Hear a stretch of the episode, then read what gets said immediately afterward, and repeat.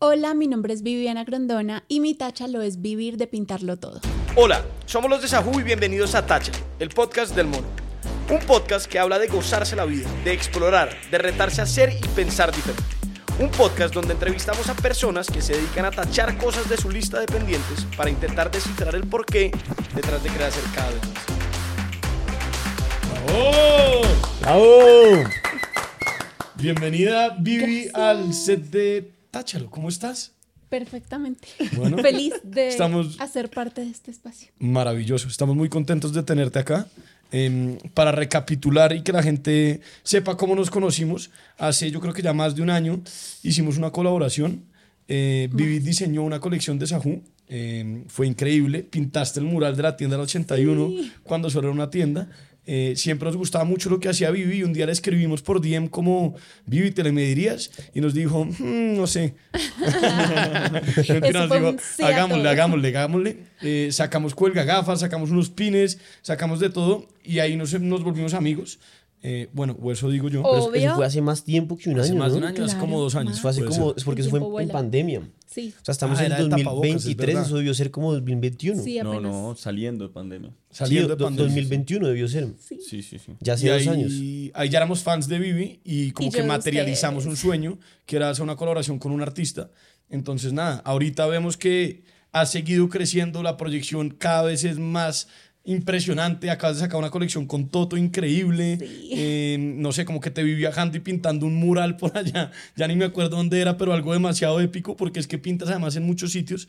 Entonces, nos honra mucho tenerte acá eh, y queremos hablar un poco de tu historia para entender cómo fueron esos inicios, porque yo me acuerdo que cuando hicimos la colaboración, como que un día conversamos y la historia es muy buena. Entonces, antes que nada, antes de arrancar, eh, también contextualizo un poquito a la gente que no sabe quién eres tú, que yo creo que son poquitos, pero tiene que haber gente que no sepa de qué es lo que haces tú, por qué ese amor al arte, así como súper general, para después empezar a desglosar.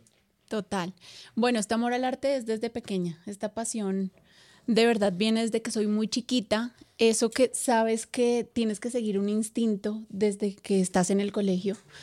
Para mí era dibujar todo el tiempo. Cuando salí del colegio dije, bueno, ¿qué, ¿ahora qué? ¿Qué viene para mí? Y empiezo a evaluar como qué carrera quiero estudiar, a analizar los pensum y ahí decido estudiar diseño industrial por el hecho de que es una carrera donde construyes mucho, ves muchos materiales. No quise estudiar artes por el hecho de que es tan, tan, tan, ¿cómo se dice? Em, No, Tan- Específico. no. ¿Tan etérea o qué? Como tan etéreo, sí, tan subjetivo. Yo quería algo más comercial. Yo siempre he sido muy comercial. Pues ahora me O sea, doy. la Vivi que uno ve detrás de redes es como una administradora de empresas. O sea, tú tienes tu negocio, tú tienes. O sea, además eres artista, pero tú en el behind the scenes Soy muy empresaria. eres empresaria. Sí, total. Sí, soy muy comercial. Veo el arte también conectado a, a- a la parte comercial. Por eso eh, siento que tengo tanta afinidad con las marcas y han sido un éxito, la verdad. Este camino ha sido de descubrir todo el tiempo esas, esas habilidades y, y como ir haciendo esas bases para ser empresa, además de ser artista. Tremendo, bueno, ¿no? Sí. bueno, ahí decido estudiar diseño industrial.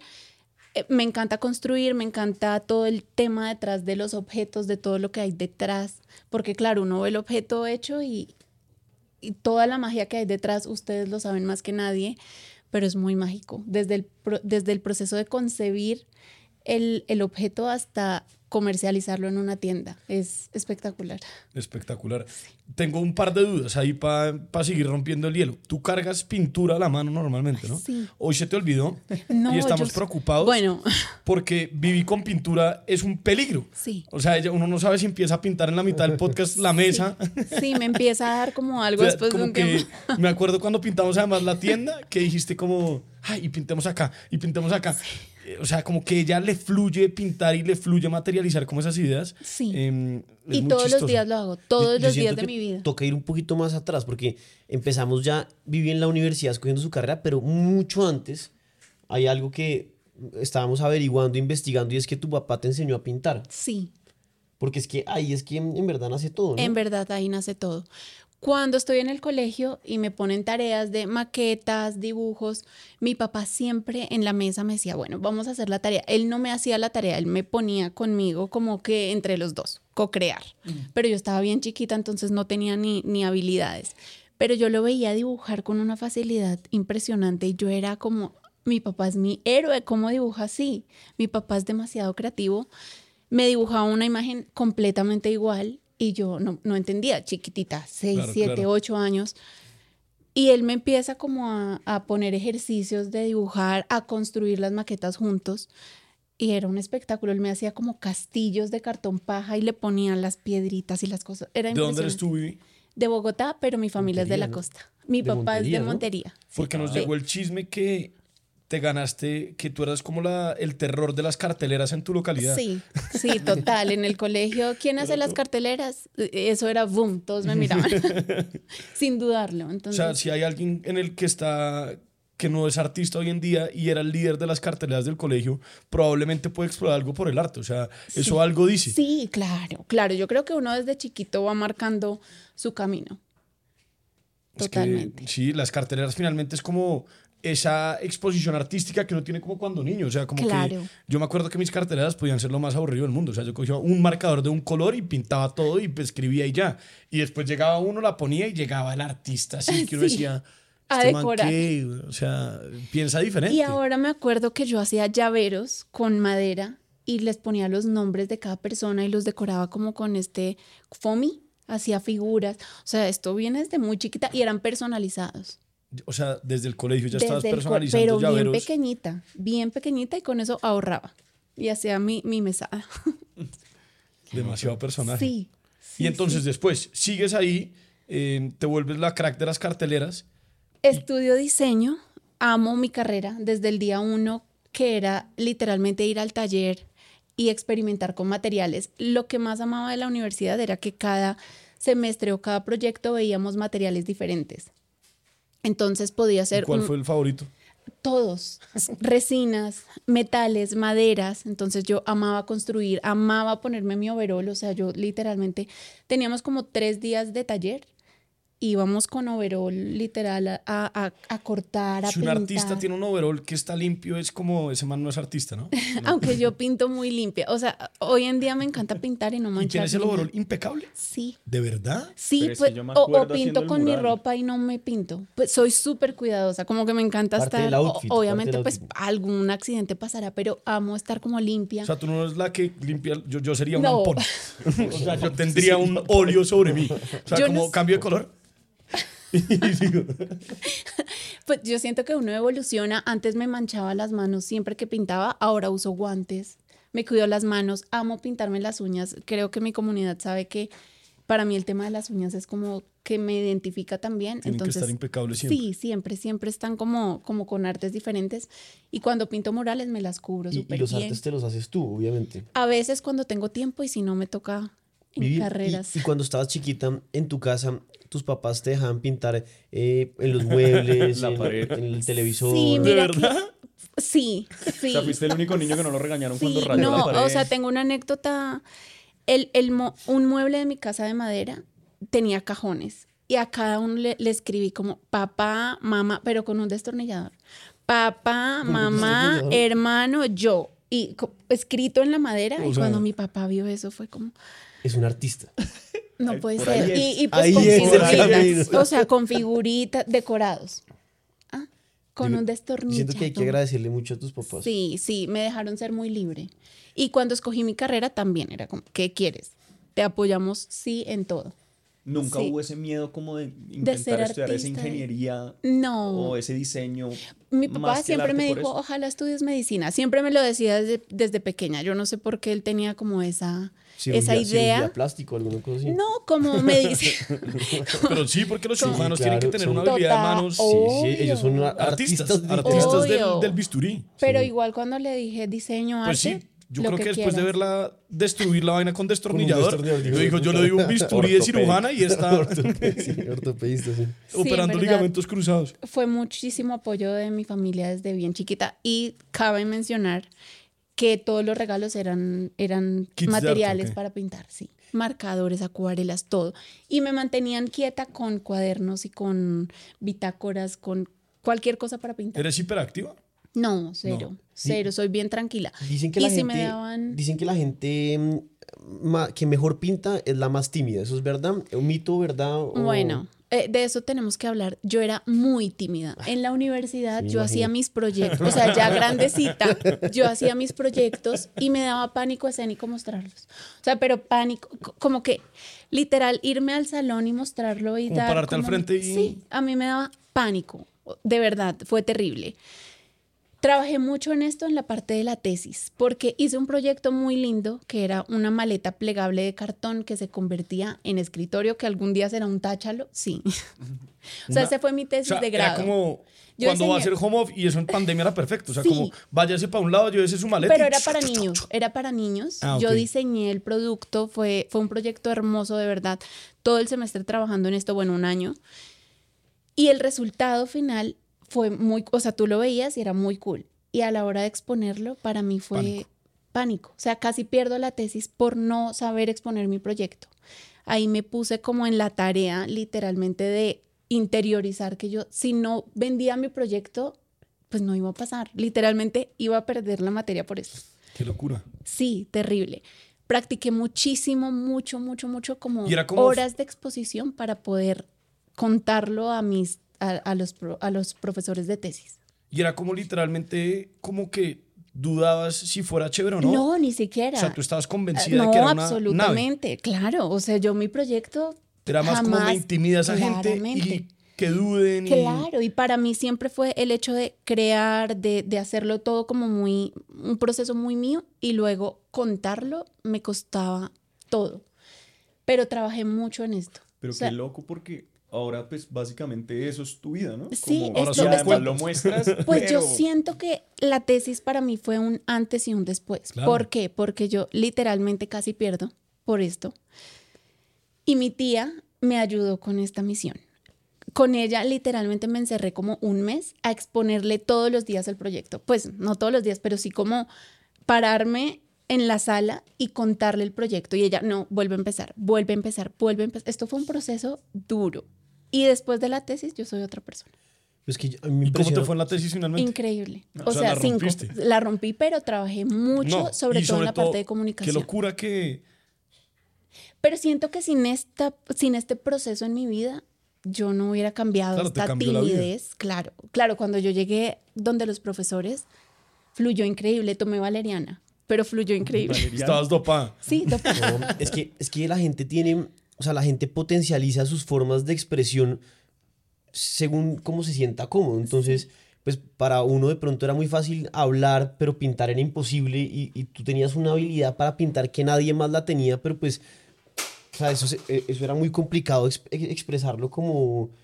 en palabras, Como en sí, palabras, comunicar, o sea, sí. No, y qué locura que lo que la hizo romperla en la tesis no fue lo que en realidad era la tesis, sino como una habilidad blanda que le faltaba, Claro, que era la que lograba todo. expresar que era una crack en lo que realmente era la tesis. No Y sé sí, qué trabalenguas, claro, pero... Sí, y no. eso es un, to- o sea, eso al final es un todo, porque si tienes un producto excelente y no lo sabes vender o comunicar, chao, o sea, no tienes proyecto. Sí, Y eso me pasó en ese momento porque que ahí el en la tesis uno no se puede asociar. Que en la vida, en la vida real, pues si uno es un diseñador de producto, un genio y uno dice, realmente no me gusta la comunicación, no sé cómo venderlo, pues búsquese un partner que Exacto. sea un gran vendedor y un, un gran comercial y podría ser un gran complemento. Exacto. Pero en la tesis eras tú sola contra el mundo contra el mundo. y igual terminaste encontrando que también era tu pasión. Sí, pero bueno, esto, esto es- luego se transforma y bueno, yo pierdo un poco este miedo, ya empiezo, ya me solté un poco y, mm, y ahí empiezo a hacer mis proyectos. Bueno, me gradúo después de esta tesis que fue, ya fue como un gran paso en mi vida poder transformar esta debilidad en una gran fortaleza.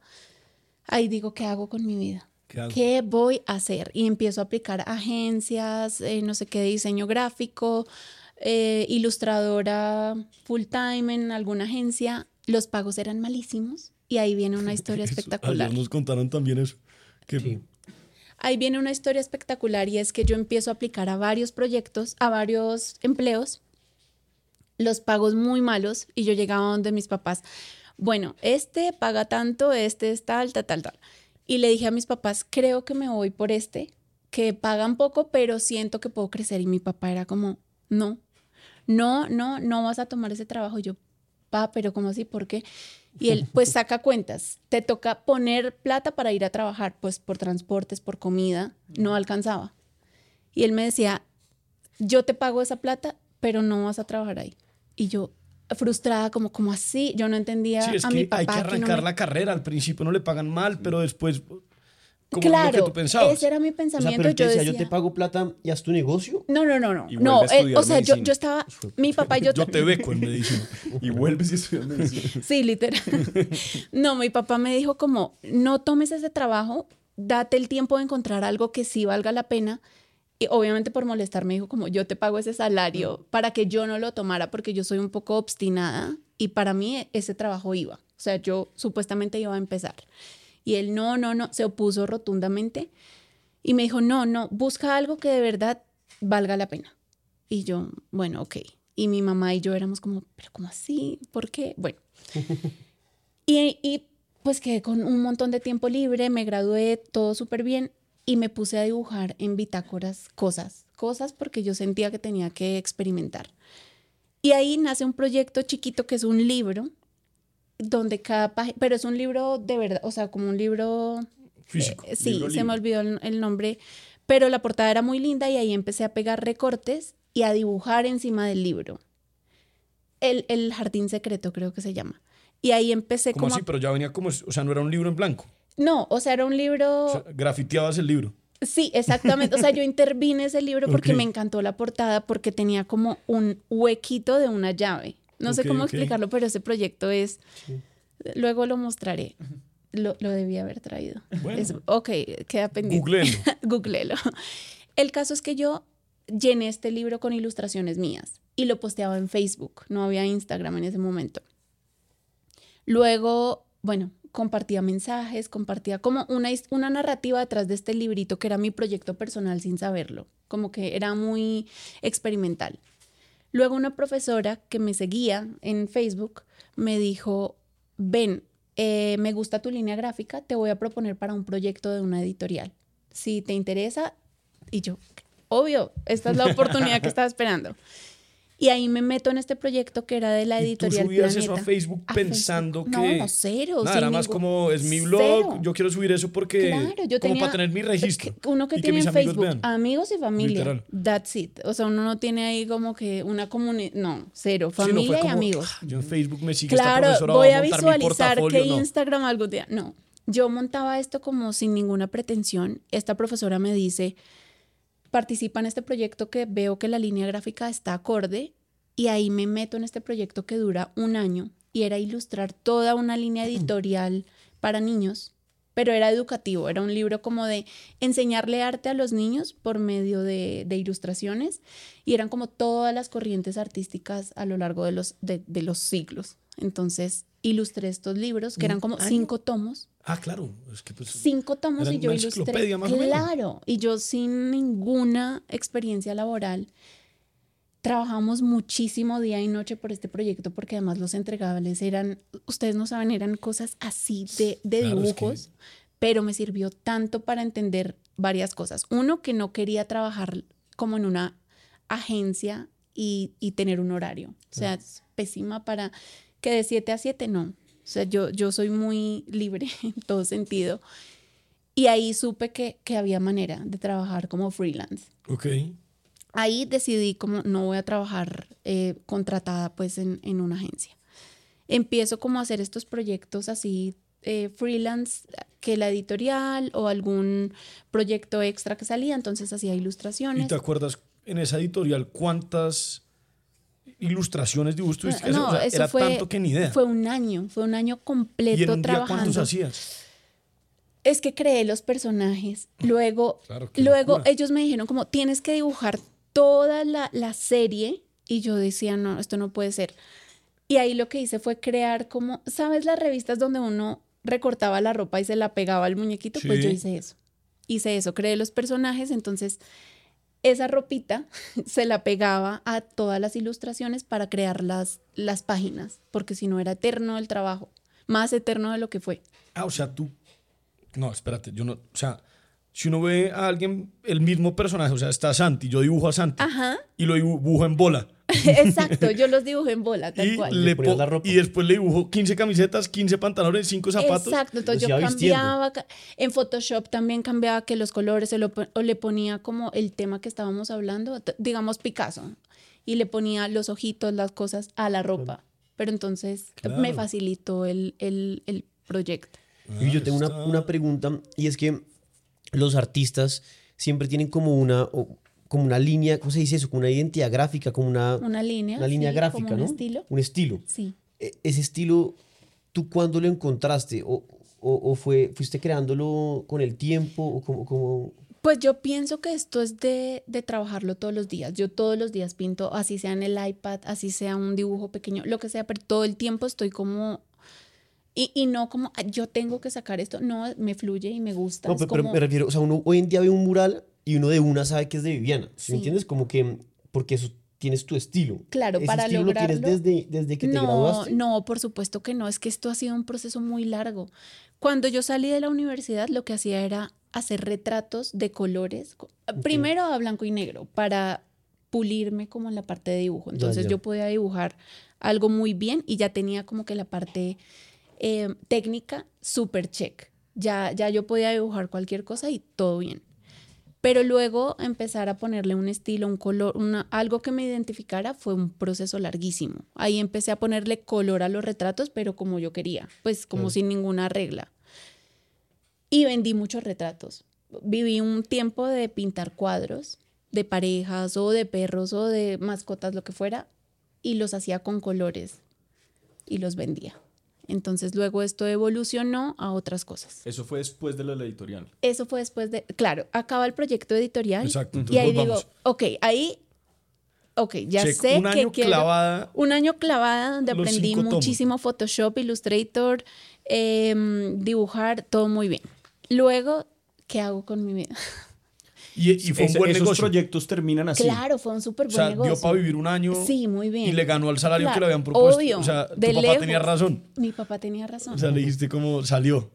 No, él, él vive orgulloso también como de cómo me ha guiado y súper acertado, porque si no yo seguiría en la agencia.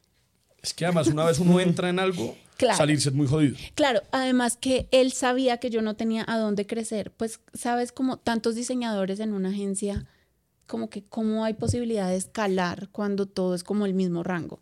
Entonces él sabía muy bien claro. que yo ahí me iba a quedar un montón de tiempo. Y muy, muy acertado. Entonces tú entregas la editorial, funcionó un año clavada en eso. ¿Y qué, qué más pasó? Luego, eh, yo seguía compartiendo cosas en Facebook y demás, y me salían cosas como que píntame un retrato de no sé qué, o mi mascota, o... La gente te escribía. Sí. Y yo empecé a venderle hasta incluso a familiares, como retratos o cosas como muy personales. Hago muchos cuadros y un día me fui de vacaciones con mi familia y se me dio, se me ocurrió la grandiosa idea de pintar un case. de- yo tenía un iPhone 5, pequeñito, todos sabemos cuál es el iPhone 5 Hace nada. hace nada, hace poquitico. Y yo, yo siempre tengo esmaltes porque amo el tema de las uñas desde muy chiquita. Y se me dio por pintar un case del celular porque me parecía súper básico el, el- la carcasa transparente y dije, ay no, qué aburrido. Y le pinté como unas flores, un elefante y subí esto a Facebook. No, ahí no había Instagram, me acuerdo. ¿O sí? Bueno, no recuerdo. El caso es que una amiga muy ¿Eso en cercana... qué año fue? Uy, Pues iPhone 5. Dios. Que el, ¿Qué Instagram, año fue? Instagram nació como en el 2011, 2012, yo creo. Bueno, seguramente ya tenía Instagram, pero, pero No eh, todos sabemos que en ese entonces era para los amigos y, y 2012. 2012, Johnny, mucho. 2012 Johnny, el gracias, iPhone gracias. 5. 2012, Johnny, gracias. Perfecto. 21 de Sí, septiembre, y- correcto. Claro, y recuerdo que lo subí a Facebook y a Instagram. Y una amiga que no recuerdo, no recuerdo, sí, ella, ella me, me dijo, quiero eso igualito, házmelo, véndemelo. Y yo, ¿Y no te acuerdas del nombre de la amiga? No. Nosotros nos acordamos Bueno, del, Y del no amigo se que caía nos el pidió el primer. Sí, sí, sí. Bueno, no era amiga tan cercana, pero sí era como conocida. comunidad ahí. Sí, estaba Seguidora, en Instagram. fan, fan. Pero Fue no una vieja ahí. No, no recuerdo gente intensa de honestamente. Facebook. Pues si la amiga Oigan, aparece, por favor, hágase notar en los comentarios quién fue. tiempo, que en Vivi verdad fue un buen regalo. esta memoria. Bueno, el caso es que yo le vendí esta, esto como por 50 mil pesos, no me acuerdo.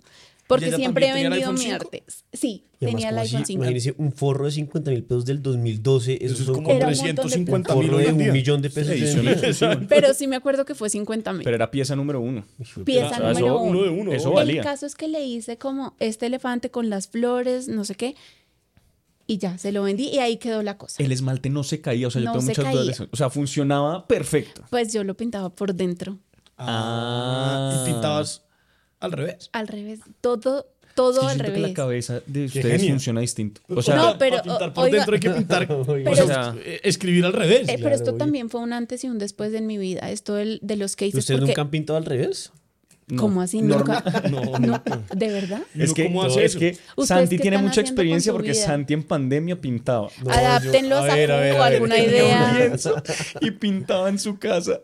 Ese cuento. Yo, No, hacía terapias de, tare- ¿Se acuerda- de pareja con pintura. ¿Se acuerda que un día no, llegó no. diciendo que en pandemia él tenía un lienzo No, y no, pintaba no. en su casa? cosa, pero, pero no entiendo por qué es la burla, Juan Manuel. Yo desde chiquito, a mí me gustaba pintar, pero nunca tuve la, la posibilidad de crear mi línea, mi, mi estilo. mi Ah, estilo sí, gráfico. ese fue Pero es porque no te dedicas. No, no, porque exacto, eso pero, es de pero a mucha mí, dedicación. a mí chiquito me gustaba pintar, esto sí es en serio. No, y Juan Manuel- Santi, Juan y Manuel Santi bocetea bien. No, yo, Y yo en sí. pandemia. Pero, y en pandemia, como no tenía nada que hacer, yo aprendí a pintar por mi tía.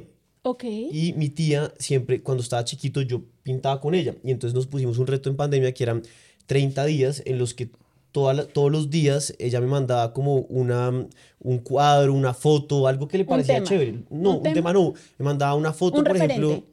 No, no, literal una foto. O sea, me mandaba una foto de, no sé, por ejemplo, la, ese beso de la Segunda Guerra Mundial que... Sí. como- no sé, entonces, y tú tenías que y interpretarlo. lo- y pintaba dibujarlo. y cada uno eh, eh, pintaba a su estilo y por la noche nos lo mandábamos.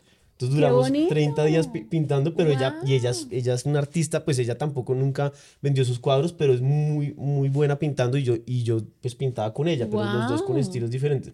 Entonces yo le contaba a estos manes que pintaba y pues obviamente me la montaban, pero a mí No- no a le Pero es que no, creíamos. nunca dijo, nunca contó esta historia de la Sí, T y la vaina. Acá la está sacando.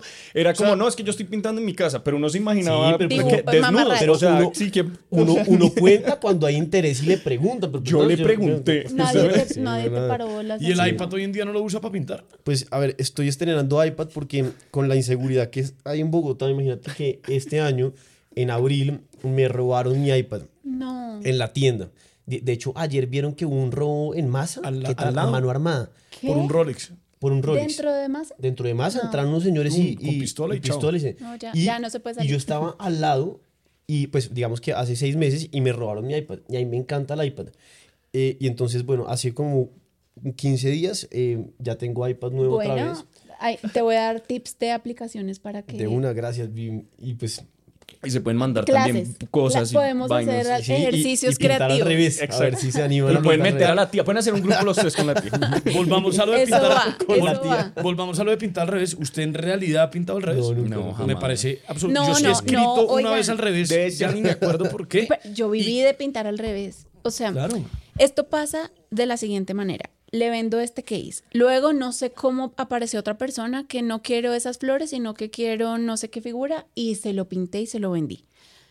Y así empecé como, ahí dije, Tú, esto es tú. una idea de negocio espectacular Claro. porque además yo amaba el mío y pinté más para mí y lo subía. Entonces la gente era como, qué, qué cool esta idea. Luego una persona, clienta de los cuadros que vendía en retratos, me dice, yo quiero el mismo cuadro que me hiciste, pero házmelo en la carcasa porque veo que las estás pintando. Y yo, ¿qué? O sea, mi cabeza como que no, no entendía cómo iba a hacer eso. Y le dije, sí, de una. ¿Cómo? No sé, pero le dije que sí. Y ahí cogí un pincel muy, muy chiquito y hice el retrato en el case. Pero y fue... en esmaltes. No, no, no, ya era como pinturas de lacas. No, ya Ok, ok. evolucioné No, un poquito pintar. la no, porque el, técnica. el- claro, el, Pero tienes razón. No, no, no. el estoy- esmalte es como muy grueso, ¿no? Lo que O sea, pasa es que lo del esmalte fue como muy genuino, recurso. que yo estaba Sí, en en la cama pintándome sí. las uñas y vi el celular al lado y dije que combinen las uñas con el case. Entonces Claro. ahí lo pinté como muy básico. Pues eran unas pensamientos todos artísticos. Sí, como- obvio. obvio, uñas con case, obvio, como no se me ocurrió antes. Y luego, pues yo perfeccioné esta técnica, hice este retrato de esta chica, lo subí y no sé cómo fueron apareciendo más. Yo quiero uno, yo quiero uno, yo quiero uno. Pues ¿Voz a resulta que esto, sí, el voz a voz. Resulta que esto se convirtió en mi negocio más fuerte. Principal, o sea, vivías Princi- de o sea, yo, pero los vendía carísimos además. ¿Cómo se llamaban los cases? O sea, ¿cómo se llamaba ese negocio? Bueno, era, o sea, yo... ok, tengo que contar esto. Sí. Ahora no me acuerdo. Eh, eh, es- Este, este podcast está profundo porque nadie sabe esto y está cool que Mejor, lo cuente. mejor. Bueno, ok. Este negocio crece. Yo empiezo a vender estas carcasas. Me fui como a un lugar en el centro donde los compraba, obvio al por mayor. Claro. Y tenían unos estuches que decían hello, solamente hello, como de China. Me lo- los mandaban así en contenedores y la cajita era divina. O sea, ya me solucionaron el empaque porque además yo en ese entonces que empaque ni que nada. Claro. Yo era una emprendedora, emprendedorcísima. Esta cajita me servía para mandárselo a los clientes porque solo decía hello, Y nada ya- más. Claro, y se veía mejor, mucho más presentable. Claro, ¿y quién iba a encontrar este empaque? Hicieron mi marca, se llama Además que el lugar donde yo los compraba era súper recóndito, o sea, nadie lo iba a encontrar, solo yo, yo que los compraba al por mayor. Yo enviaba esto a los clientes con mi, con mi sobrecito pintado por mí y mi firma, pero cuando lo abrías encontrabas el hello con tu case pintado. Y ese hello fue mi sello durante años, porque No compré creer. millones de estas carcasas. Oigan, yo compré tantas carcasas transparentes, pero este hello se quedó como una, un, un sello mío, porque además lo abres, dice hello y ya lo identificas conmigo.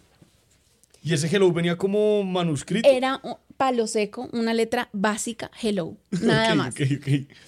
Y ahí dije, ok, este hello yo no lo puedo eliminar, ya cuando crece un poquito el negocio, y le puse hello Mew. ¿Por qué no me preguntes? Pero le puse hello Mew, como por hacerlo más mío. ¿Y le escribías el? Eh, Sí, A mano.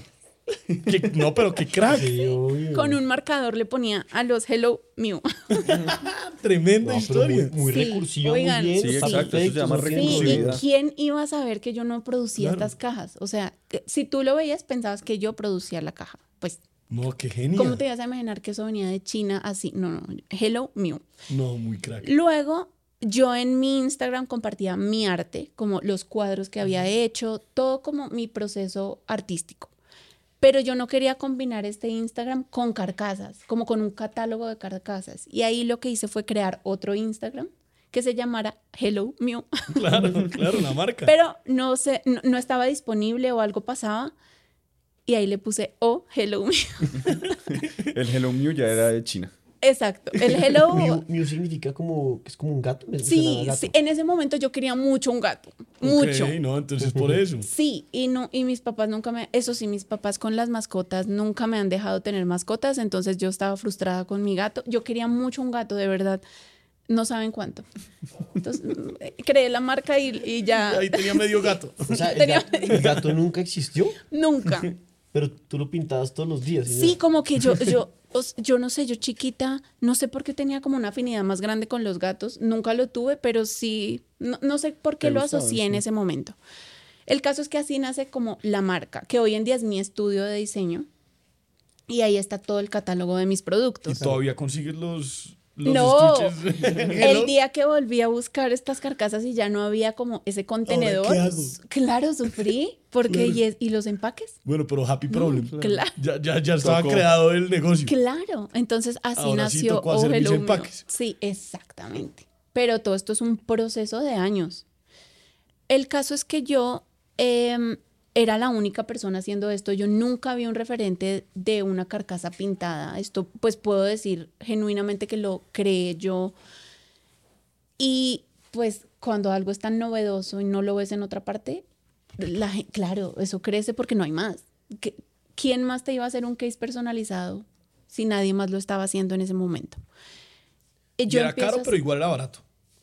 O sea, porque era Claro, hecho mi- a mano. o sea, era- sí, y- era tu y retrato. no era Además como, me quedaban igualitos. Me siento y hago lo que O y sea, hago una línea de 20, oigan, les sino puedo decir que quedaban idénticos. O sea, yo Claro, te yo quería a mi pintaba perrito, te mandaba la foto de mi perrito tal- y tú y a pintabas a, mi con perrito. tu perrito. Hice muchos retratos. O sea, era como la gente esa que la pinta uno en la calle. Tal cual. Pero en el celular, Pero que es más chiquito, más, o sea, y, al- ponía- y en espejo. Y además con tu frase, tu nombre, no lo que tú o sea, quisieras. Entiendo que, que fuera caro, pero no era, para el trabajo que ¿Cuánto- significaba. no cuánto valía? ¿Cuánto valía? 50 mil. No, no, no, no, ese fue- No, no, no, Oiga, no, ese no, fue el primero, ese fue el primero. No, el primero fue, pero fue Esos- muy loco Esos ya valían porque- por ahí 150, ¿no? Pero po- mi- 500 mira cómo fue la evolución. El primero fue como 50 y así empecé a hacer varios. Luego, si era retrato, 120. Luego, no, está muy barato, 170. Luego, no, 250. O sea, yo fui subiendo progresivamente hasta llegar como a 400, 500. El más caro que vendiste fue 500. No más, porque había gente que me pedía No, como... quiero- Pues por ahí, como 600, una cosa así, ¿Y- y porque me pedían fue? muchas caras. Entonces yo decía, si son tres caras, te vale pero tanto. pues si sí. son cinco caras, y había gente como, no, hazme a mi familia completa. ¿Dónde te volviste tan buena para cobrar? ¿La universidad la calle? La calle. Sí, Yo comercial creo que uno mismo valora su tiempo. Es, es muy subjetivo, es muy, perdón, muy relativo. Y Que a, tú, y a- y a mucha gente le da miedo cobrar. O sea, Sí. como que lo hablamos el otro día, como Sí. uno mandar una, que le digan quiero un case personalizado y uno tener la convicción de que lo suyo vale Sí, 600 mil pesos, claro. no es fácil. No, o sea, la gente va a decir como, fue puta, es que me siento que estoy tumbando. No, pero si en verdad me voy a gastar tres días pintándolo y si me lo tiro me toca volver a empezar de cero. Tal o sea, cual. como que uno entiende todo lo que hay atrás, no pasa nada, vale 600 Claro, mil. Si y no el quiere que lo pagar, quiere, lo, si no, no. exactamente.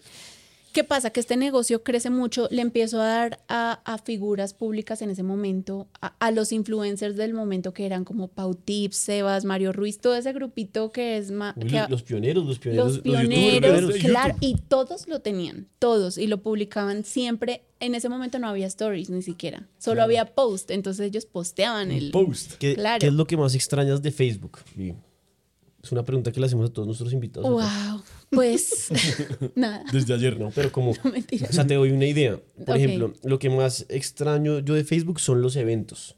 Ok. Lo que más extraña eh, Juan, Juan Manuel, son... la relationship. sí, El- como el open relationship sí, era muy personal. O sea, pienso que era muy cerrado Facebook.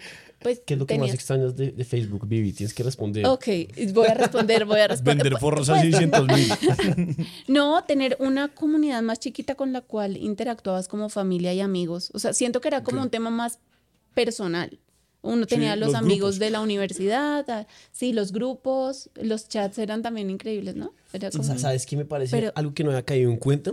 Que cuando uno usaba Facebook al principio, que era muy chévere, uno lo usaba en computador. Claro. Sí. Y era la tremenda Claro. pantalla. Pantalla gigante, claro. Y entonces uno tenía el chat acá y uno y el home. y, o sea, uno era muy. ¿Y cuál era la otra app de no. los zumbidos? ¿La página de los Messenger. zumbidos? Ah, Eh, bueno, no, Messenger. BBM. El del No. Pink. No, el No, del PIN no, era un hit. zumbido Ah, el el zumbido de Messenger. El de MSN. Messenger. MSN, MSN, Messenger, sí. wow, wow. Vieja guardia. Los, los, los generación Z eran como, ¿de qué están hablando? Sorry, no, sí, Z niños. perdón la interrupción. Sigue, por favor. Bueno, entonces este negocio evoluciona a tal punto en que digo un día, ya llevo tres años pintando carcasas, ya no puedo más. Esto se salió de control porque además todo el mundo quería y me costó mucho hacer una línea impresa. Me costó dejar como, porque ya era mi rutina, hacer muchas carcasas y otros trabajos. O sea, mientras hacía carcasas también hacía otro tipo de, de trabajos como O sea, te sentabas el día y decías, hoy hay que pintar cuatro carcasas. Exactamente. Y yo las enviaba a- por correo, yo hacía todo, todo, todo, desde el empaque, ir a llevarlos, hablar con el cliente. La gente siempre pensó que era alguien más, pero siempre fui yo. Ir a Siempre comprar fui los yo. estuches de Hello. Claro. Y mi papá me acompañaba en todo este proceso. De vamos a buscar los, las carcasas más baratas al por mayor y ahí No, encontramos el supercomercial. ¿Eso, cuándo fue? ¿Qué año fue esto? Uy, Dios, como 2014, 15, Allá 16. iPhone 8, 9, 10. Exacto. Ahí fueron evolucionando. Ok. Ya hoy en día no hago carcasas pintadas a mano. A ningún valor. No, no, no. A ¿Y te han menos llegado que- ofertas así locas, como 5 millones de pesos para que me No, no, no, no. No, en realidad ya no me da el tiempo. El negocio evolucionó tanto que hice la línea impresa y ya la gente compra esas. Claro. Los que hay de colección. Pero ya pintar más una baratos, mano, claro. más masivos. Porque No, justo esa era mi pregunta. O sea, depende mucho de tu velocidad, el nivel de ingresos que ibas a tener en ese momento. O sea, te tocaba pasar a algo más. Pues, más claro, industrial. masivo. Claro, O claro. cobrar 5 millones porque... O, no, o no dormir. Era como Pero, marica, se- pues. o sea, pero yo, yo ganaba muy bien haciendo esto. no, pues me imagino. Esto, cuadros y otras cosas, yo ganaba, o sea, mis ingresos eran muy bien ah, comparado con y otras ahí cosas. tu papá como... Es, pues, claro, mi- Pero es que, marica, imagínese, solamente con que uno haga cuatro cases al día, sí. A 500 mil, lo de la No, agencia. No, pues, a, a 250. 200. Imagínese. pucha, Lo, de la- eso lo del mes en la agencia. Claro. Pero pues eso era un rollo haber logrado llegar hasta allá. Era un día Pero y ya además- los otros 29 días del mes ya uno ya puede estar Ya, tranquilo. acostadas, eh, creando más negocios. No, pero en verdad yo amaba hacer esto. Eh, No era algo que, ay, qué pereza, tengo que hacer otros Mentira, cinco. mentira. En verdad yo amaba, disfruté hacer cada uno de los que hice. Yo creo que hice más de mil carcasas pintadas a mano. Hagan cuentas. Por 250. Promedio 500 Bueno, no sé si mil, pero... Pónganle un promedio de un millón para que. No sé, sacar la calculadora rápidamente. Esto lo vamos a mostrar. en- Excelente. En, Eh, La ¿cuánto gente está haciendo cuentas. Pero bueno, le fue muy bien a Vivi con las, Sí. Con las carcasas Sí. personalizadas. Sigue sumando. Se traumatizó. O sea, da, para comprar la empresa china Hello. Sí, sí, Vivi compró la empresa. Viajaste a China a conocer la empresa. Hello, Obviamente, ¿no? hoy en día Hello y yo estamos asociados. Soy socio mayoritario. Soy socia. Qué chimba ir a conocer la fábrica de Hello un día. Ese puede ser otro buen táchalo. Que sí, ¿te imaginas? Además que ellos- no saben Tú cuántos... les llegas a contar la historia y yo creo que además unos chinos no tenían pero ni te idea por qué vendemos tanto en Colombia. No, hay una vieja que los personaliza. Porque compra todo el contenedor, no entendemos. Se agotaron, en verdad. Otra vez agotado en Colombia, Hello. No, y lo, lo más loco de esas empresas chinas es que tienen como tres intermediarios antes de llegar a Vivi. Uy, o sea, sí. ¿Usted cree que esa sí, empresa sí. china se enteró? Nunca. O sea, no Nunca hay se- posibilidad que sepa. jamás. No, No, además, no. imagínate las cantidades tan Pero o sea, como que el que le vendía a Vivi, que era el Mi distribuidor de proveedor, San, sí. Vic- de San Victorino, ellos antes tienen otro que, Que es el que lo trae Colombia. y hay otro que exacto. reúne todas las, todos los contenedores y le compra el de China y el de China tiene otro que... Sí, eso es. Eso es un... Sí, eso es una cadena gigante. Hasta que llegaban a mí.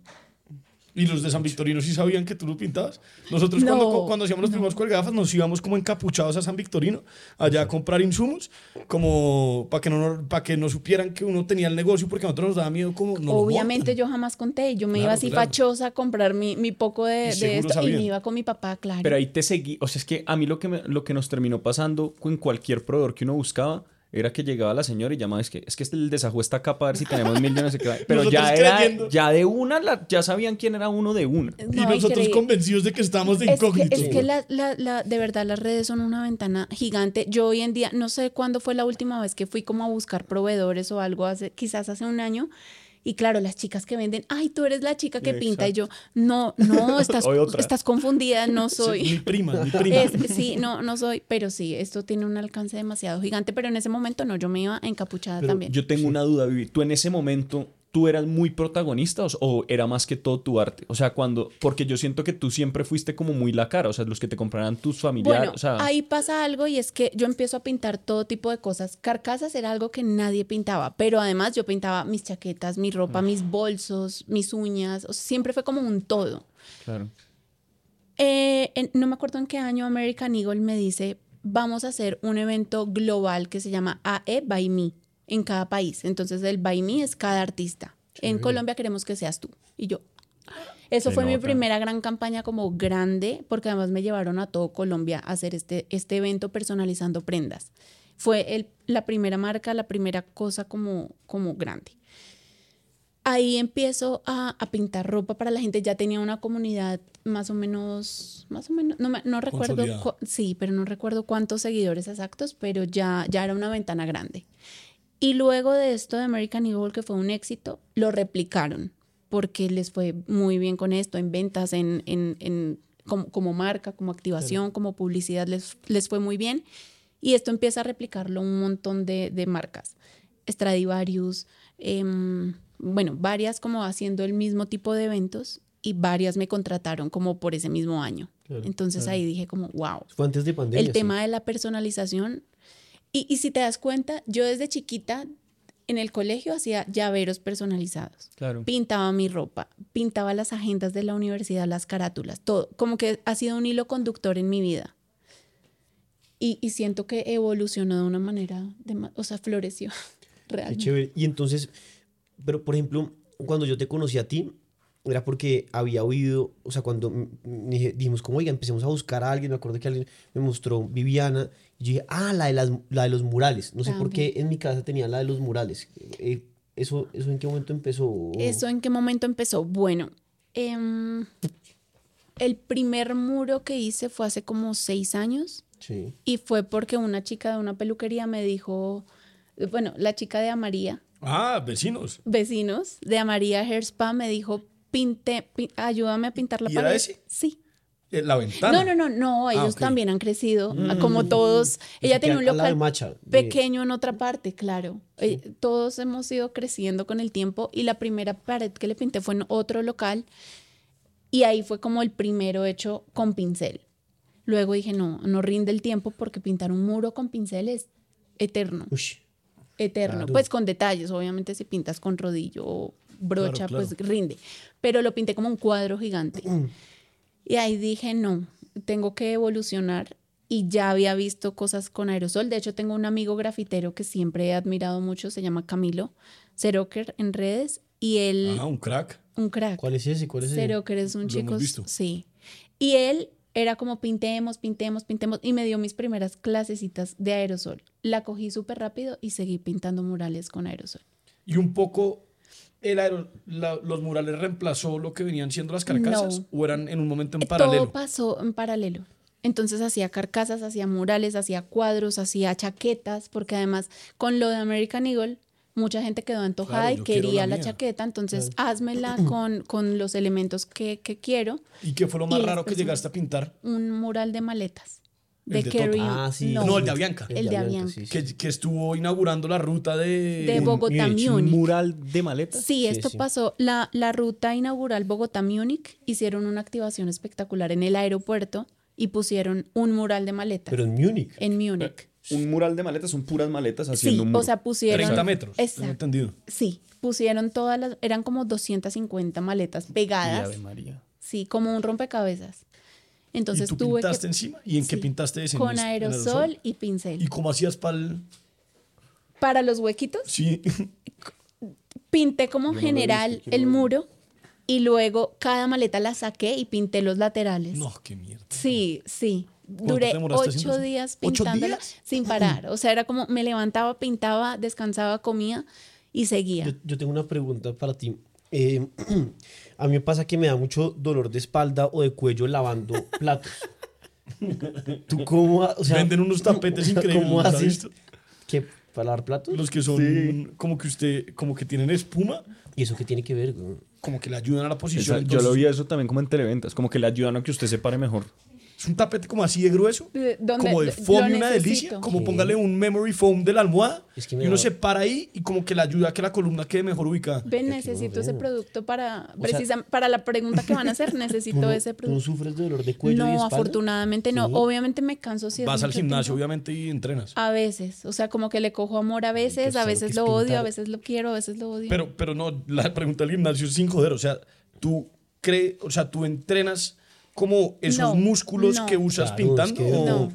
No, en realidad pues lo hago pues por salud, pero no es como que entre- me entrene físicamente para, po- para para poder- adaptarme y exacto. hacer eso. como los que de yo Fórmula creo 1 que hacen así. ¿Sabe que yo creo? Que como ella hizo eso desde tan chiquita, Ya tiene empezó la- como a crecer con esos músculos Sí, quizás. y, y ella ya todos los músculos como de Están y posiciones incómodas a- ya están desde chiquitos adaptados. Claro, a uno le, a uno le- días seguidos, Sí. usted todos los días pintando claro, un si- mural. de Si, a usted lo ponen de- de- Así, desde ¿no? chiquito a lavar platos, weón, usted nunca le duelen los platos. weón. O sea, esa Ese fue el problema. yo se lo juro, yo, yo hoy en día lavo, desde que vivo solo, lavo platos y de una, de, o sea, de ¿Y una. usted invita a comer a todo el edificio o qué? ¿Qué? Se lava un plato y le da un dolor de espalda. Es- estás, estás muy, muy, muy delicada, muy delicada. Tienes que practicar más tus No, pero- Pero cada día me va doliendo menos. Eso es lo que- pero lo que sí digo es que, de verdad, la- sí, va a haber, va a Pero haber que haber gente. tiene mucho que ver que yo me Comente acuerdo usted si usted también le duele la espalda cuando platos. estábamos haciendo el mural, Vivi también era muy práctica. O sea, como que esa vaina también, como que ella sabía perfectamente cuánto se demoraba arrodillada en esa posición y hacía el corazón gigante y después nos montaba a nosotros y éramos nosotros en el piso, Sí, por allá acurrucados. es que esa Exacto, vaina esa usted vaina está diciendo que Vivi nos pone las partes difíciles. No, no. Ni siquiera. nos puso lo más fácil, pero pues uno no sabe hacer que- esas vainas. No, man. pues Vivi pintar Y el ustedes eran corazoncito como- ahí fácil acá Vivi y pues pintaba allá el la corazoncito esquina y allá vaya nosotros nos tocaba hacer todo el trabajo. difícil. Ay, ay. Vivi, ¿y, Quizá al- entre todos pintaron un 10%. ¿y alguna vez te propusieron pintar algo que tú dijiste como no? No, nunca. Como, O sea, nunca he dicho que no a un proyecto loco. pero dirías que Que, que si diría que no, pues depende Sí, que. o sea, depende tampoco que. es como que, Sí, que a pinte todo. lo que sea. Ca- Nunca so- hubo una propuesta lo suficientemente bizarra para decir que no. No, nunca. Un otro día me salió un man en TikTok que pinta a los perros. Ah, Es- medio no, polémico. Pero yo me Porque- imaginé a Vivi así con su gato si tuviera. No, o sea, pinta, póngale, cogió un labradoodle de esos así gigantes, como todo esponjoso, y el huevón lo pintó de Tiger. Pero el lo de Winnie Pooh, lo lo te- tintura. ah. Bueno, y le pero- corta el pelo y la vaina, entonces ¿será que es llega el perro sano? así corriendo y parece que fuera Tiger. O sea, el man lo pinta igualito. Pero, pero eso no es perjudicial para Yo su creo que no es perjudicial, No pero ni idea. Pues ¿Y no se acuerdan que ¿Es cuando uno era chiquito habían pollitos de colores. Sí, uy, pero, Pero eso, oye, pero eso es ¿no? abusos animales. No, no, yo sé, pero había esa vaina. Yo no estoy diciendo que te apoyes. Yo lo que Y digo es que ahora, había, yo tenía 10. había pollitos, pollitos de colores. No. Creo que eso, le- eso hacían lo mismo que con las flores de agua, que uno le echaba el agua Sí, el tintura y el pollito cogía el color. ¿Qué Claro, algo, el pollito. Todo el mundo cree que el huevo era del color que salía el pollito y obviamente no. Nacía el pollito y le echaban spray. O No, tintura. pobrecito el tintura- pollito. lo tinturaban, lo metían en un, en un balde de agua con tintura. No, tenaz. No. Se lo juro. Y usted compraba. Bueno, por favor, no a, los papás, no a los pintar los pollitos. No, pero claro, esa vaina. Y entonces, bueno, ah, y entonces empezaste con el tema de los murales, no sé qué. Y después de eso, ¿qué pasó?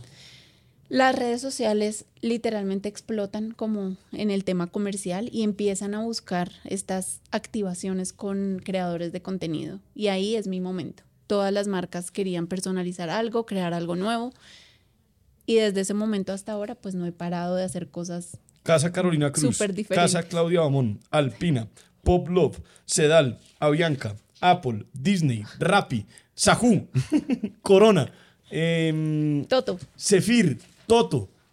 Increíble. tengo por todas las letras ya. ¿Ya tienes de la A a la Z colaboraciones? ¿Qué? Que, bueno, creo ¿Y cuál que fue sí, la o sea, última en tachar?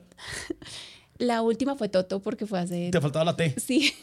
No, ya tenía... muy- ¿Cómo fue la casa de Claudia Amón? ¿Qué le, qué le pintaste a Claudia? Le pinté un mural eh, en su casa en Los Ángeles. Ella, ella me contacta un día y me- yo la conocí en un evento de Sedal porque les pinté unas maletas personalizadas a las tres caras principales de la campaña, que eran ella, no recuerdo otras ¿Y dos. Ah, creo que Mini Melissa también, ¿o no? Martín- Mini un Cooper. carro de Mini Cooper. Mini Cooper también. ¿Y sabes con quién? Con el borrego también. Con hiciste el borrego y seguimos haciendo cosas secretas que pronto lanzaremos. Exclusiva. Es, en exclusiva tenemos cositas, proyectos. hashtag. Y ahí conocí a Claudia Bamón, me presenté como artista, le dije, hice tu maleta, lo que necesites, porque además la admiro un montón desde chiquita. Y ella, wow, qué bonito, y quedamos con los contactos. Y un 31 de diciembre me escribe, Vivi, me sueño con que me pintes mi casa en Los Ángeles. Y yo, así, así como que, no, no, no, no, No estoy ser. leyendo esto. Me fui con ella ocho días a pintar su casa porque además fue un muro gigante, gigante de dos pisos. Ocho días Divino, porque además ella es muy en pro de la naturaleza. Y solo que me dijo, no tengo ningún cuadro en mi casa, no tengo nada de arte, quiero que esto sea como lo protagonista. Entonces, haz lo que quieras. Me dio toda la libertad de hacer algo, algo muy cool para ella. El chisme dice que te la mandó a repintar. No, mentira. Pero muy chévere eso. Sí, sí, fue Pero lindo. eso nunca te ha pasado, como que alguien diga como, quiero más bien como un cambiecito aquí o algo así. Yo muestro bocetos En digitales, claro. Y ahí ella me lo aprobó de una porque además le hice algo súper natural. Claramente me esforcé demasiado para que ella conectara que con ella el arte. quería, claro, me conecto mucho con el cliente o con, con las marcas. Trato de leerlos, de, de hacer como, de entender qué es lo que quieren representar. Y ella fue como, sí, dale, de una. Y ahí Sí, le pinté todo su es muro. Eso quedó, wow, wow, de mis proyectos favoritos destacados. ¿Y alcanzas a disfrutar los sitios a los que vas a pintar? ¿O Sí. es tal el trabajo que... No, yo trato de pintar muy rápido y también tener espacios de conocer las ciudades Claro. a las que viajo, sí. ¿Dónde has pintado en el mundo? En Mónaco fue mi último proyecto como lejos. Ese era el que yo decía en la introducción, que fue como una... Sí, esto fue en Monte Carlo, en un, en un hotel. Dentro del Palacio de Monte Carlo hicieron un restaurante. Y ahí pinté el restaurante que es latinoamericano, la gastronomía. Y, fue un- increíble. Un, mural. Pinté todo el restaurante, o sea, como que las paredes principales. Todo escalado. todo. Sí, pinté- Incluso los platos también. Ah, sí, pero no nos dio el tiempo. Pinté las materas, pinté. Me quedé un poquito más de tiempo y pinté como 25 materas. O sea, ¿cuántos días estuviste en Mónaco? En Muchos, como la primera vez como 15 y después volví como 4, 5. ¿Ya, ¿Ya estuviste en Dubái, Emiratos Árabes? alguna No, todavía no. Voy a ver qué proyectos busco para el otro año. Tengo que tachar Medio Oriente. Toca tachar Medio Oriente. Toca tachar Medio ¿Qué, Oriente. qué sueñas con pintar que te haga falta? Un avión. Un avión o una avioneta. ¿Cómo vas a responder así? Pero no, Ay, un avión. Épico, épico. Pero a Bianca, que ya te contrató una vez para el Estoy lanzamiento. esperando. Un A Estoy Bianca avión, con el rebranding. ¿Qué tal? Un avioncito pintado Un con la avión- nueva A de Avianca. Tampoco pido Viviana tanto. Grondona. Uno. Uy, ¿qué? Uno, Un uno avión. de la flota. ¿Cuánto Uno. crees que te demoras pintando un avión? Uy, no, no sé, además que no sé qué pintura es la de No creo que le pueda echar uno graffiti porque es yo tam- 800 aunque kilómetros por hora con sí, truenos y luego vainas. Se, se, se cubre con algo especial, no, No, lo ellos sé. tienen una pintura especial, Marix. Yo me imagino pues eso viene que pintado. no lo pintarías. O sea, como que te tocaría hacerlo todo Un en diseño iPad. digital. Y esos manes lo imprimen. Yo creo que esa vaina tiene unas técnicas muy especiales. Es que todo en la aeronáutica es súper complicado. Sí, es verdad. O una avioneta chiquita que alguien, alguien si Alguien quiere. acá que tenga una avioneta Yo porque hay en mensaje. Jason Jiménez tiene avioncito. Y estuvo, y estuvo sentado acá. Eh, Sí, Maluma, bueno. Maluma tiene uno. Ese sí no ha estado yo, sentado yo acá. estoy esperando que Ah, se reporte. ¿Quién más tiene uno de los famosos? Jason, que se reporte para que le pinten. Tiene dos, creo. No, Porque iba a comprar un segundo. Ah, está no, embalado, No, lo compró no. porque era mal negocio comprar el segundo. no, se compró el segundo. Oiga, ¿y quién más tiene avión? ¿Quién más tiene avión que... O avionetica, O puede ser avionetica, ¿quién chiquita, no, no, no pido tanto, puedo ir escalando la, el sueño. Pues sí. Pinté en el aeropuerto de Medellín. Cuando vayan, Ah, creo que lo vi, pero en el. En los dos, en el de abajo y en el de arriba. En Río Negro y en... ¿Cómo se llama el otro? Eh, Wow. en Que el de José- abajo tiene una historia María famosa y es que ahí se mató Gardel. Sí, exactamente. Que yo no tenía ni idea. Sí, claro, ahí yo también, me, yo también me enteré allá y además me dijeron, me dijeron Carlos, que Carlos. es súper como escalofriante estar ahí y me tocó pintar de noche en la madrugada y yo era ¿Y como, te asustaron o no? pues ¿Y oíste tan? un poco, o sea, sí me asusté un poco. Pero no te asustaron. O sea, yo estaba pintando en, en el Olaya abajo y quedé sola porque además ese aeropuerto Olaya no Herrera, es, el Olaya Herrera no es internacional y No, queda a las 6 de la tarde no, no aterriza nadie más. No, eso es como almas en pena y yo. Literal. Y estaba pintando y sonó el inodoro. Son un tango. Son- sonó el inodoro y ahí no había nadie, yo lo puedo jurar. Y sonó dos veces. O sea, estuviste con Gardel. Con Gardel. Seguramente. sí. De Gardel no se sabe dónde nació, porque no se sabe si es uruguayo o argentino, pero se sabe dónde murió. Sí. Gardel es paisa, señores. Gardel es más argentino que atribuyó. quién sabe qué. Pero bueno, no, es espectacular ese cuento. Tienes dos libros, ¿no? Vivi? Tengo uno. Tengo uno escrito por Ah, mí que es perdón, con la vi- frases. La vida al lienzo, tú el color. Sí, La vida del lienzo, tú el color. Ese es un libro como muy... Siempre comparto frases y, y palabras, pensamientos random. Para mí es como pensar en voz alta e ilustrarlo. Y cuando lo comparto con esta comunidad, la gente se conecta muchísimo con los mensajes. Y ahí recopilé tantas que creé un libro con, con estas ilustraciones. Qué chévere. Sí. Muchas Y, bueno, el otro libro es el tomo de, de, de la editorial, el primero. el primero. El proyecto El, el proyecto Vivi número 1.0. uno, Sí, Y después has cumplido un montón de tácharos en tu vida. sí, O sea, sí, gracias a Dios, sí. Ha sido un camino hermoso, que se abre cada vez más y no veo limitantes, siempre lo veo más amplio, nunca me aburro, porque todos los días son algo totalmente distinto.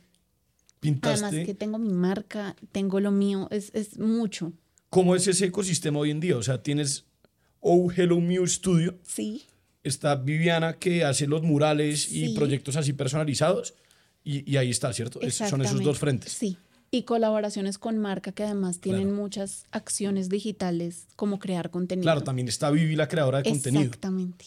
Pero todo es enfocado en arte. Todo sí. es enfocado en arte. Vivi, ¿nunca has pensado en enseñarle como tu estilo, tu técnica a alguien y que esa persona te ayude pintando? O sea, has tenido... Sí, ahorita tengo un equipo de chicas Ok. eh, talentosas que me ayudan a, a- a crear estos productos porque además se sale un poco de control el tema. Sí, exacto. eso es- Y sí, sí, cu- cuando me voy a hacer muros me ayudan Todo- a, a que todo rellenar. dependa de la mano de uno es muy Sí. bravo. Difícil.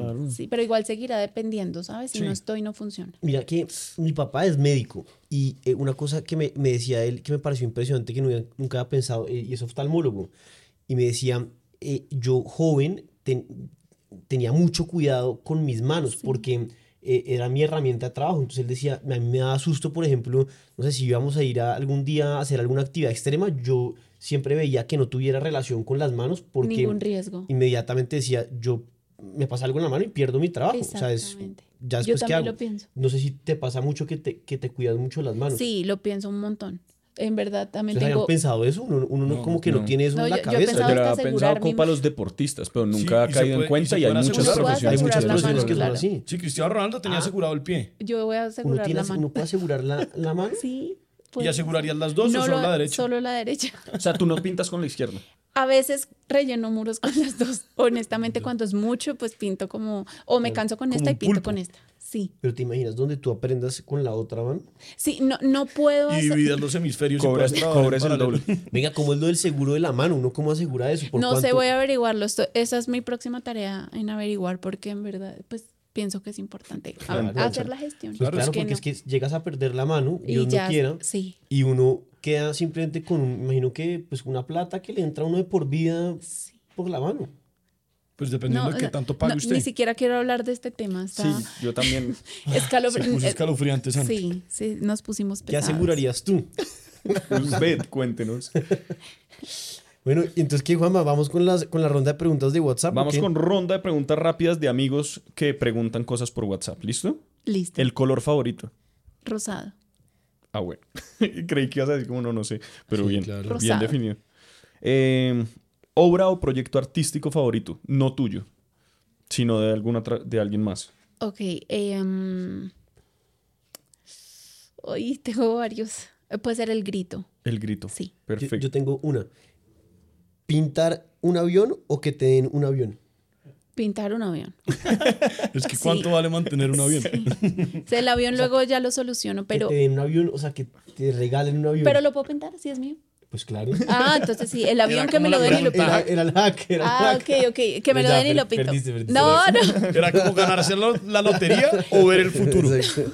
Y es ver el futuro para saber qué número escoger y ganarme la Obvio, sí. lotería. pre- Pregunta capciosa. Preferiste pintar un avión. Sí, sí fue eh, respuesta rápida, pintar el avión. Sí, pues es que también ella lo que quiere es pintar el avión, no Pero con el tenerlo. de ella también lo puede pintar. pero, pero- si tengo el, tiempo Sí, el- limitado exacto. y solo puedo pintarlo, pues lo Esas preguntas, no. o sea, preguntas No, no de lo uno o lo otro. Otra. Nada de que si tengo lo otro, nada, nada de eso. Es que tanto, ¿y por qué tanto? Listo. Colaboración soñada. Uy, con Disney. Pintar algo como allá o yo que sé, algo con Disney. Disney. Los de Disney son súper fans de, de este podcast, entonces probablemente Sí, yo he la llamada. pintado cosas para ellos, pero cosas como commissions chiquitas, como un cuadro o una ilustración para una campaña específica, pero pintar un proyecto para ellos. es Bueno, pues per- personaje, una- personaje favorito de Disney. El- eh, la princesa, ¿cómo se llama? La, la, Re La Disney. no, la princesa esta de, de- de- del tapete de, Ah, la Aladino. Ah, sí, la, de ¿cómo se Aladín, llama? la novia de Aladín. La azul. Ay, ¿cómo se llama ella? Jazmín. Jazmín. Eso. Eh, De, prin- Yo de iba a decir princesa Peach. esa. La del. la de Mario Kart. Listo. Eh, Fiona, no mentira. Listo. Su lugar soñado para hacer un mural. Ah, sí, lugar. Como Japón, Japón. Tokio, por allá quisiera hacer, dejar algo, un táchalo allá, cool. ¿Pintar de frente o en espejo? de frente. Se- Sí. no, no, si, si uno no se tiene que complicar, no, no, mejor no. ¿En la casa de qué famoso te gustaría pintar un mural? De Gracie, ¿Sí? ¿De Gracie? Bueno, podría Gracie. ser Gracie. De Gracie. Ah, chévere. Le pintaba cases en ese momento, Ah, no, Le pintabas cases a Gracie. sí. O sea, estamos a un paso. Pues, Ah, pero Le Gracie, pinté a Gracie Sasha Rendón, Fitness, sí. pero no, col- no colombiana. Em, a Cristiano, ¿A Cristiano Sí. Ronaldo? sí. A- a- un- Sí. Cada habitación de los hijos se la quiero pintar. Pues Ah, buena idea. Cristiano. Y además que tiene un huevo de hijos, entonces sí, sería un exacto, negociazo. muy cool. Artista favorito. Em, Van Gogh. No, muy Sí. chévere. Superficie favorita para pintar. Paredes. Paredes. Sí. Listo. Si solo puedo escoger una, pared o lienzo, pues Listo. Siguiente pregunta. ¿Has hecho body painting? sí. ¿Qué tal es historia, compro Es historia. cool. es cool. Le- pinté About Tips en un proyecto, como toda la espalda, un universo quedó espectacular. Y otra fue para una campaña de Brahma para cáncer de seno. pinté a Natalia, eh, es una actriz, Natalia, que es como con ojitos rasgados, se me olvidó el apellido. Ay, no recuerdo, perdón a ti. Natalia Durán, le pinté Ah, también la espalda Laura, con uno. Gracias. Muchas gracias. Anata. el taller presente. A Nati Durán le pinté también todo, casi todo el cuerpo. Y se usa pintura. No, para cuerpo. Para sí, cuerpo, esta como no es tóxica. pintucaritas. Como pintucaritas. Eh, reggaetonero favorito, que nos dicen que tú eres fan del reggaetón. Espero ¿Sí? que digas el que, el que Ay. estoy pensando. Bad Bunny, No. El Fercho. el Fercho, Fercho, obvio Santi Fercho. seguro al Fercho. No, pensé que yo- tú pensabas que Bad Bunny, pero es Fercho. Fercho, ¿sí? Ah, Fercho, Sí, ¿en es verdad? Fercho. Sí, me gusta mucho. Qué chévere. Y de pronto una colaboración con Fercho. Muy cool. Si me, si lo contactamos. Mi- mira que la, pues como la hermana de, del Fercho es la que le maneja muchas cosas a él. Sí. Y ella además es ilustradora. Y es súper talentosa y ella hace todos los artes del Fercho. Ah, Muy cool. Eh, la queremos también traer al, al podcast algún día. Muy cool. Pero pues, Sí, es- para que sí, la- me le, eches, gusta. le eches una... Porque no has visto que el Fercho tiene una identidad... Sí, claro, y su color Y su verde en color y todo. como los artes de las vainas, es todo hecho por la hermana. Sí. La chimba. Como de Mike Bahía, que creo que el hermano también es ilustrador y le hace todo. O sea, Ah, ¿de ella- verdad? Sí, sí, Ya, pues. también. Ah, entonces ahí está la competencia para llegar a Gracie. Ahí está. Última pregunta. ¿Qué te gustó más? Como en objeto, más no en marca. ¿Pintar los carros o pintar las maletas? El carro. El Si- carro. Si me Sí. lo quedo, el carro. Listo, hemos terminado con las preguntas que me hicieron en WhatsApp. Gracias a usted que mandó las preguntas. Y pues, no sé, para ir cerrando, ¿cuáles son esos sueños distintos a pintar un avión y esos otros táchalos que quedan pendientes en la vida de Vivian? Yo creo que son muchos. No, no, ni siquiera proyecto. Es tan infinito este mundo del arte que de verdad todos los días llegan propuestas locas de marcas para pintar en distintos objetos, en packaging. He hecho mucho packaging para marcas. Y siento que esto es infinito, que cada vez viene más y más y más. Entonces ni siquiera tengo como algo puntual, sino que quiero que la vida me siga sorprendiendo con tantos lienzos bonitos, porque de verdad ha sido un camino que no sé cómo más agradecer. Gracias. ¿Tienes bucket list, Vivi, o no? Em, sí, sí, sí. Sí. Más, más en cuanto a lo personal, o sea, ¿no? Sí. porque entiendo, acabas de responder un poco el El profesional. profesional. Y en el, y en el personal que, que hay por ahí. Viajes, me gusta muchísimo viajar y conocer lugares, inspirarme con, con la magia de tantos lugares increíbles en el mundo. Y quisiera tener más tiempo también como para descansar y conocer más, más lugares. Quiero conocer Marruecos pronto. Me encanta. me- Espectacular, Me, dicen encanta lo que increíble. dices, sí. ¿Sueñas con retirarte joven o eres una No, persona soy demasiado fan del trabajo? Demasiado fan.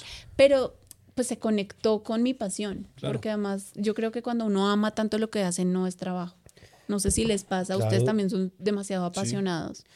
Y ya no, no es trabajo, o sea, yo puedo trabajar hasta tan tarde y para mí no es como, uff, qué cantidad de trabajo, no, es como, también mi terapia, es algo terapéutico para mí. Cuando pinto, es, es mi terapia, no ¿Tú- tengo que ir al te psicólogo. gustaba Picasso o Van Gogh? Van Gogh. Ok, ¿Él murió joven también o no? Sí, él- así que también. Pues no, que muchos artistas han... yo o sea, sí, los que muchos artistas han, han muerto jóvenes. sí. Pero, mm, pero lo que estaba pensando es que, ay, o sea, como que pintar es un tema que uno puede hacer hasta muy viejito, Sí. pero muchos Pues artistas, bueno, Botero murió em, Haciendo lo que amo, cuchito, pero llegando y- lejos, Toda una vida pintando. toda una vida pintando, muy admirable. Sí, pero pues pensaba como en los, en los antiguos que em, morían jóvenes. Pues no, se me quedé O sea, pensando está que obsesionado Está con profundo. en poner- asegurar la mano Sí. y no, no, que lo- los, los artistas normalmente Es como sea, sé muchos- consciente que tienes tiempo limitado en esta tierra para, para Bueno, lo que quieres que tachar. No sea así. Y, Bueno, no. eh, Tú eres consciente que los artistas se mueren jóvenes, ¿no? Fue más o menos esa pregunta. pero no sé por qué estaba pensando en eso, como que No, no, no, no lo relaciones, no, no tiene relación alguna. no No, tiene- no, Se confundió. no, está, sí. Bueno, listo. Bueno, no, Vivi, yo creo que muchas gracias por haber estado acá. Eh, muy fans de tu historia. Que nota que además que inconcluso una gran parte de la historia, porque tienes muchos sueños y seguramente van a seguir pasando muchas cosas increíbles en tu carrera. De verdad que te admiramos. Es un honor que es la primera artista que tenemos en el podcast. Siempre habíamos querido tener como otro ámbito porque tenemos emprendedores, tenemos deportistas y nos faltaba hablar con un artista, entonces muy interesante todo tu proceso. Qué nota que empezaste con algo como tan fácil. O sea, como que está ahí a la mano empezar a ejecutar. Y para los que sueñan ser, ser artistas, lo más importante yo creo que, y la conclusión de este podcast es lanzarse a hacer cosas. O sea, Sí. empiecen a pintar, empiecen a Sí, ejecutar, además empiecen que a todo hacer. es experimental. Realmente todo en mi camino ha sido muy sin pretensión y todo me ha llegado gracias a esto, a que no pienso, bueno, ¿cómo voy a ser millonaria antes de los... No, Claro, no pienso claro. como en el tema económico antes de, de la parte que me llena. Tú tuviste una fortuna y fue que rápidamente eso que empezaste a hacer en redes se transformó en el negocio. Sí. Pero Sí, fue un al que no le funcione, trabajo también. hágale, hágale, Sí. persista, O a persista, veces que eventualmente va a encontrar el es- estilo. La, la gente cree que es fácil también, que, ay, suerte, o, pero es un camino muy trabajado. Claro. Muy, muy trabajado. No, y lo que tú dices de haber rom- roto, rompido, iba a decir, haber roto esa barrera durante la tesis, o sea, Sí. como ese proceso tan natural, pero que llevó ese esfuerzo Claro. trágico de la tía Sí, y todo el tema, pues sí. eso, es, eso hace parte del camino y ahí está también lo chévere de la historia. Sí. Bueno, Chévere. El brindis. para terminar Sahut. es con banano y, Obvio. y se dice Sahut. Y que venga otra colaboración con Sahú. Por favor. Vengamos Ojalá. con la. Ahorita nos quedamos a una recreativa. Por favor. Salud, salud, tengo salud, tengo salud, planes. Tengo planes para ustedes. ¿De verdad? Sí. Maravilloso.